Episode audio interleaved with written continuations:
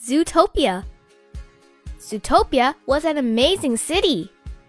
Animals of all different sizes and shapes lived together and worked together happily. Everyone was equal, whether they had long claws or little claws. Even a small bunny from a farm in Bunnyburrow could achieve her dream job. Judy Hopps was the first bunny ever to join the Zootopia Police Department. Judy hopped with excitement as she waited for her first assignment. But when Police Chief Bogo handed her a machine for issuing parking tickets, her ears fell. She wanted to solve crimes, not be a meter maid. Still, Judy wanted to do a good job. Her sharp hearing alerted her to the expired meters.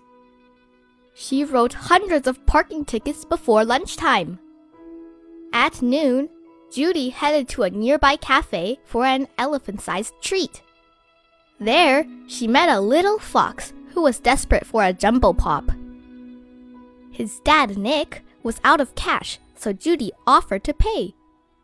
But very soon, Judy learned that Nick had tricked her. He melted the jumbo pop to create smaller pawpsicles. Then he resold those for a big profit. That night, Judy went to bed disappointed. The day hadn't turned out like she planned. She wanted to fight crime. The next day, Judy got her chance. Mrs. Otterton's husband was missing, and Judy offered to take the case.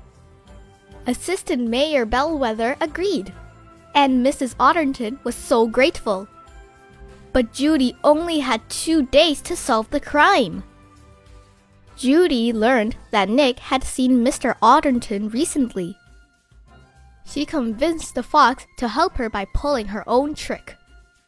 She used her carrot pen to record him talking about his shady business deals. Reluctantly, Nick helped Judy gather clues all across Zootopia until they reached the Rainforest District. Nick and Judy found Mr. Manchas, but something was wrong with him. He had gone wild. Nick and Judy worked together and escaped. They were becoming friends. Both of them wanted to solve this case and prove they could do important work. Judy knew how to find their next lead. Using security camera footage, she led Nick to a scary building on the edge of town. Inside, they found more wild eyed animals, including the missing otter. Why had these animals turned savage? A tip from an informer led Nick and Judy to an abandoned subway station. While Nick distracted the guards, Judy slipped into a subway car. That was also a secret laboratory. Judy saw a ram create a serum using a flower.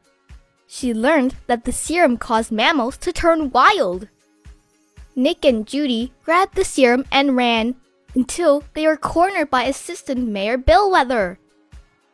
The sneaky sheep had created the serum because she knew that if animals with claws and fangs, predators, become savage, citizens would be scared of them. Then the smaller animals could lock them up and take over.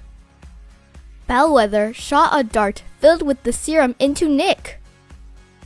The fox sank to all fours and started shaking. Bellwether smiled. She expected Nick to become savage and eat Judy. But Nick didn't turn wild. He and Judy had pulled the greatest trick. They had switched the serum with blueberry juice. Nick and Judy gave the evidence to Chief Bogo, and Bellwether was arrested. All the animals who had gone savage, including Mr. Otterton, would be cured soon. Judy and Nick had solved the case and proved that they were more than just a dumb bunny and sly fox. They were partners and best friends, ready to fight crime in Zootopia.